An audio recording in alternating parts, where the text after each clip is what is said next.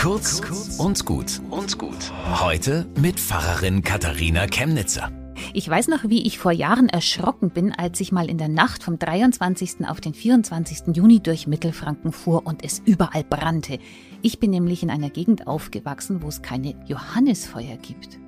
Und ich fühlte mich ins finsterste Mittelalter zurückversetzt. Und dass man sogar Strohpuppen in diesen Johannisfeuern verbrennt, macht's nicht besser.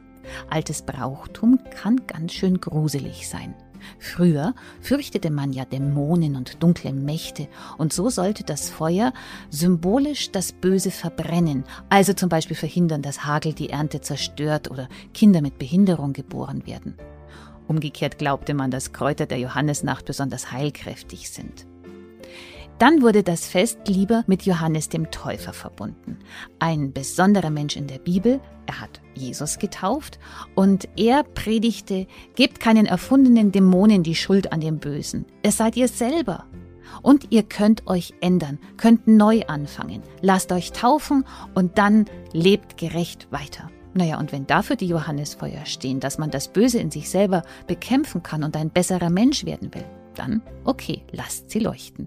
Bis zum nächsten Mal.